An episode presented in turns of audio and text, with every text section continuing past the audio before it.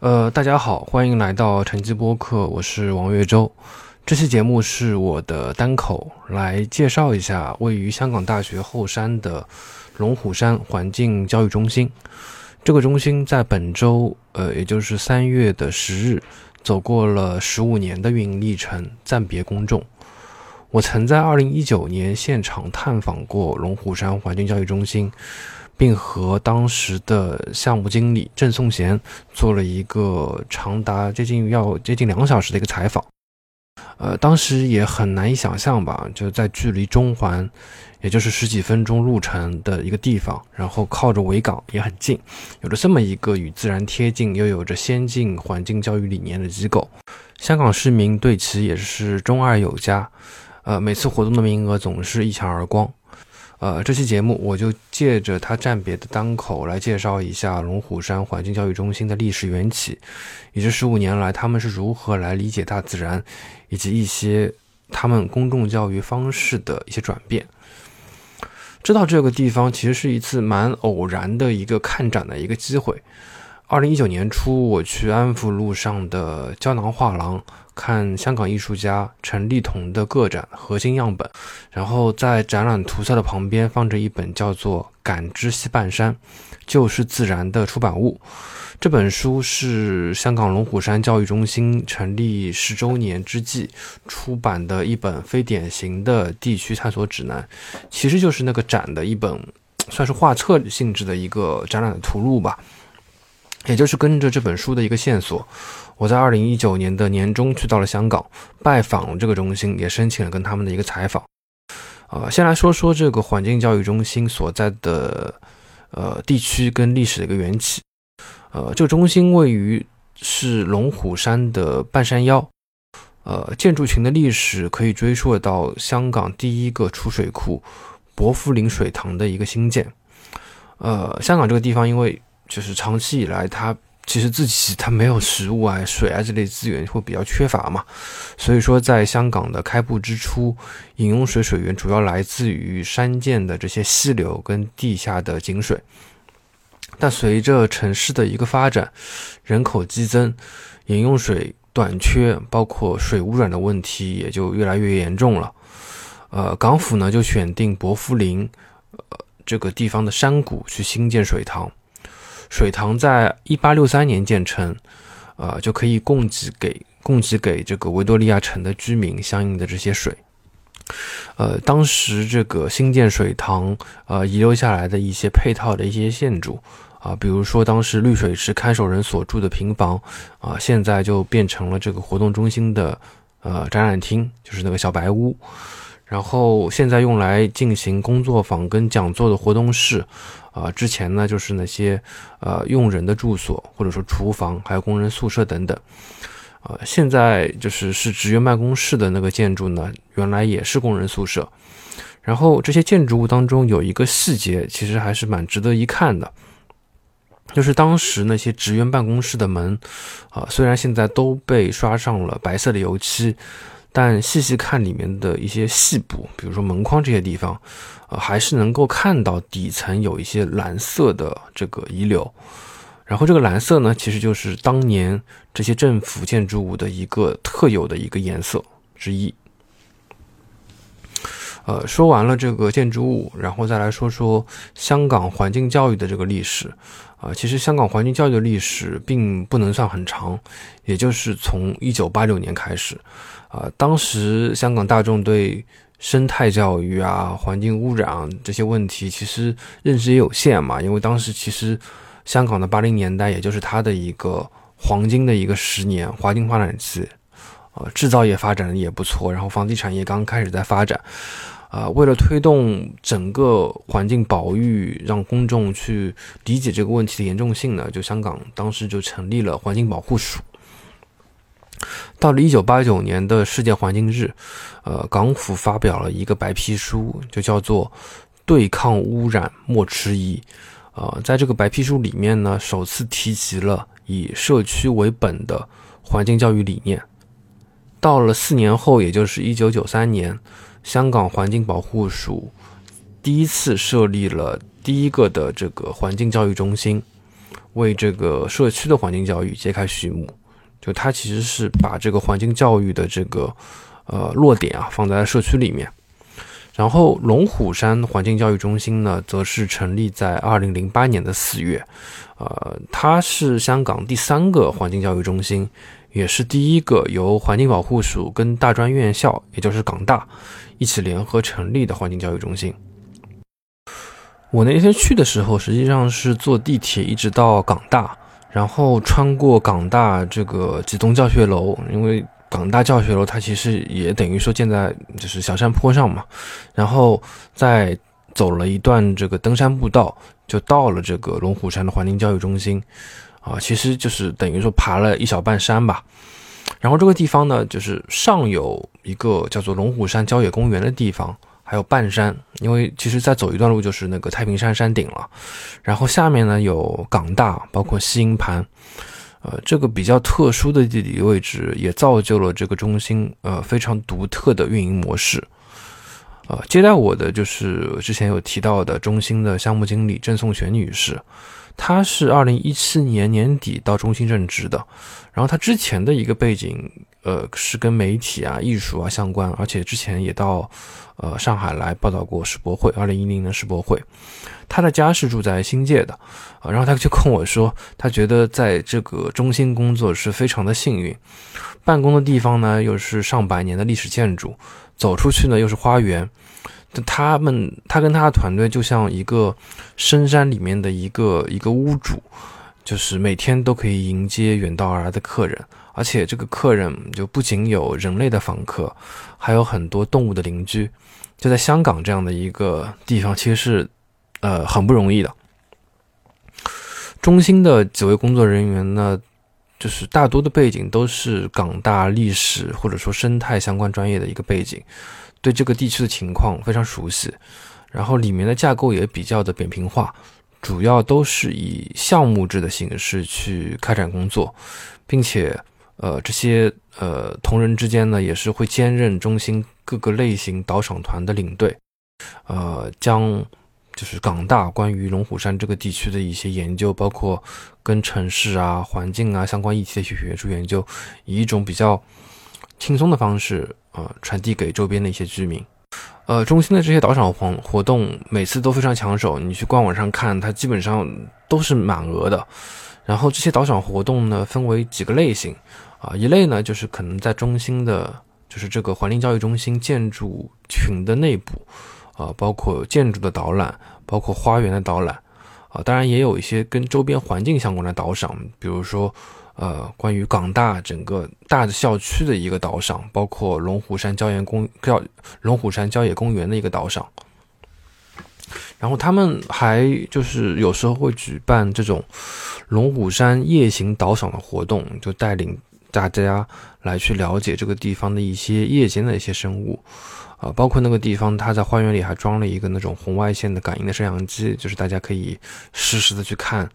嗯，有哪些动物在晚上会来会来这个地方活动。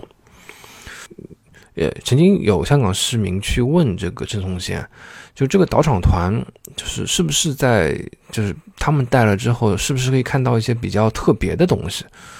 然后郑松贤当时是。这么跟他回答，他说：“其实，在龙虎山能够看到的很多都是平时司空见惯，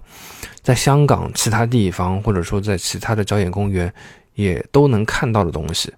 啊，这些东西其实已经足够的有趣了。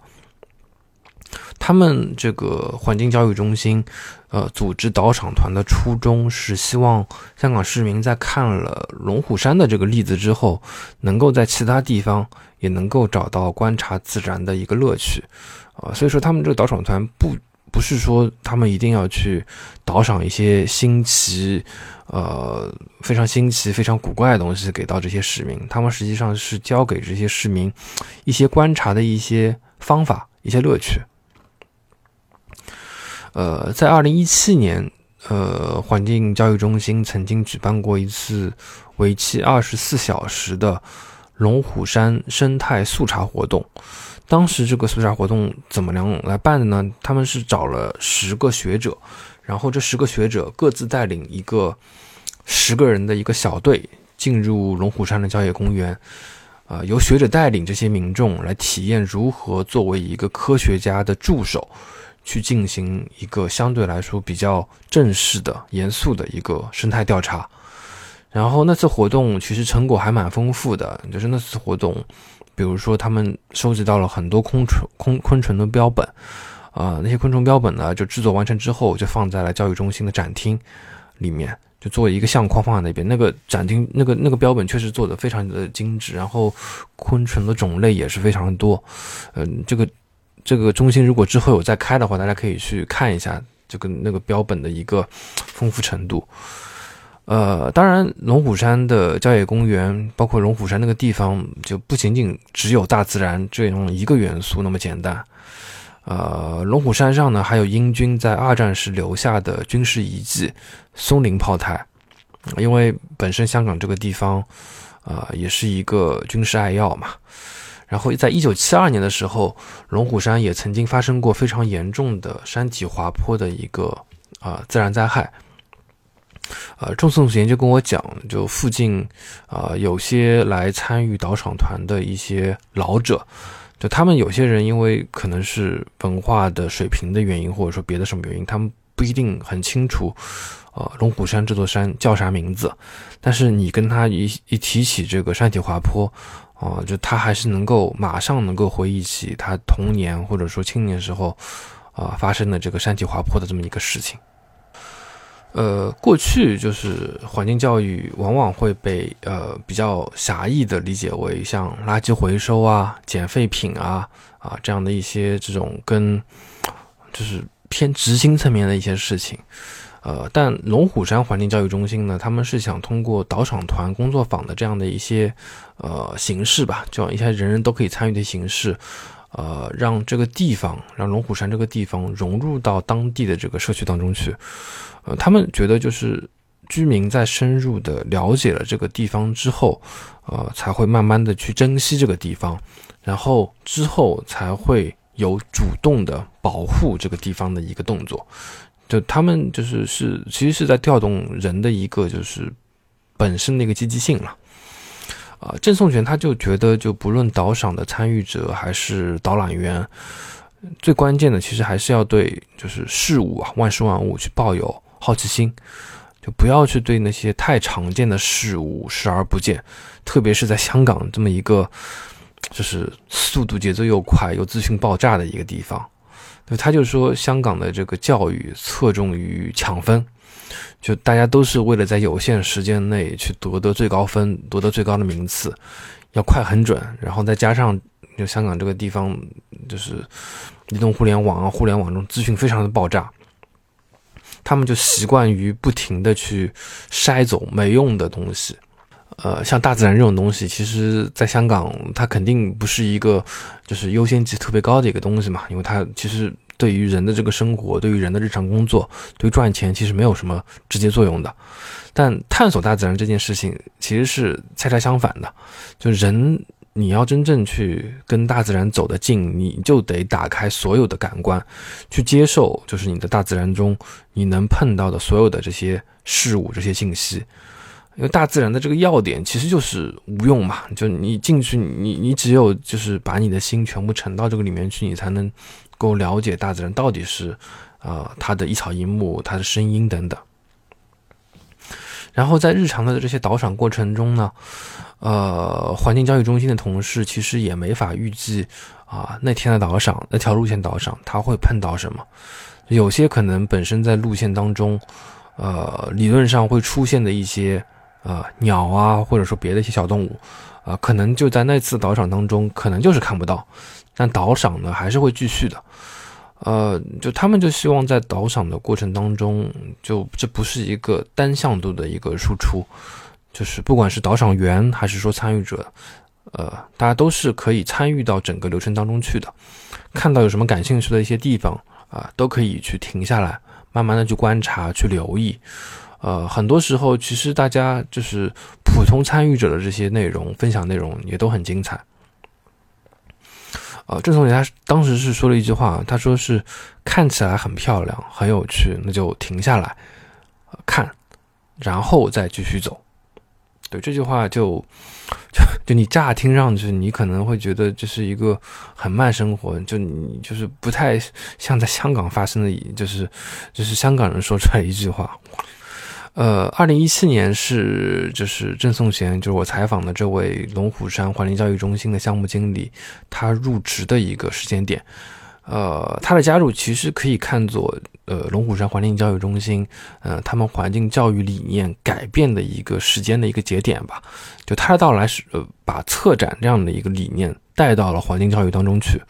啊，因为我刚刚前面有介绍，就过去就是从零八年开启这个龙虎山环境教育中心，一直到一七年，他们其实都是用工作坊啊、导赏团这样的形式去跟呃市民民众去接触的。但做多之后，其实还是会有一些这种想象力缺乏的一些感觉，因为呃，就他其实这样的一些活动，还是就是呃能够触及的是某一部分群体嘛。所以说，在二零一八年，啊，他们做了一个叫做“感知西半山就是自然”的一个十周年的一个纪念展，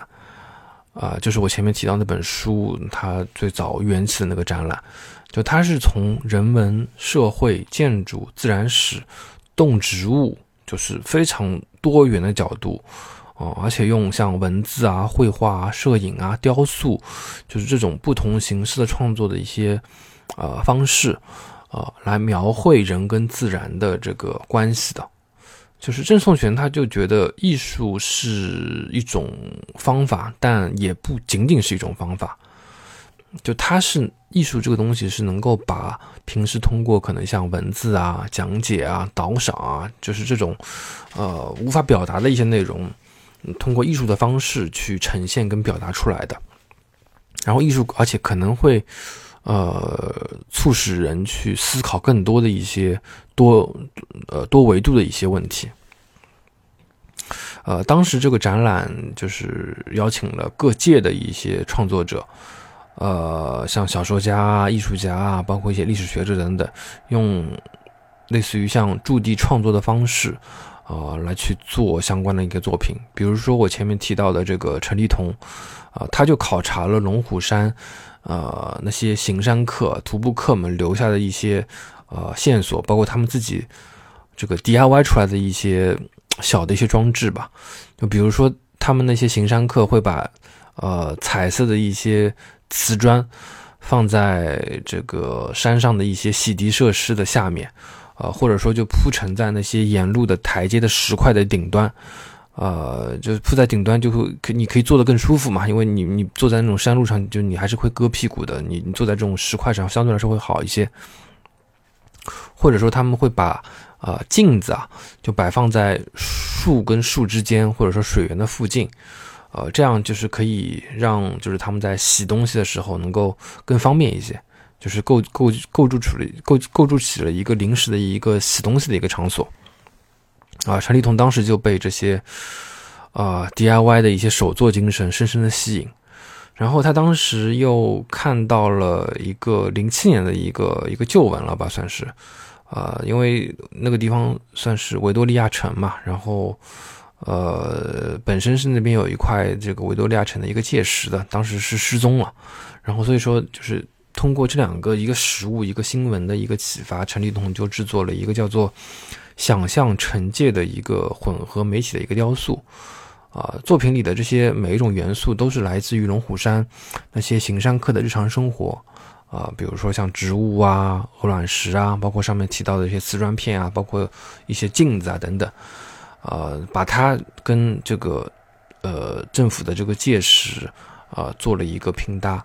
然后你里面能够去看到这个包括自然跟人工啊，过去跟现在，还有像公共跟私人这样的一些不同组的一些关系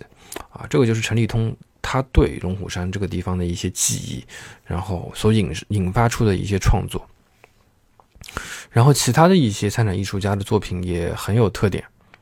呃，有一位叫做高佳云的一个叫做注册原定。建筑师，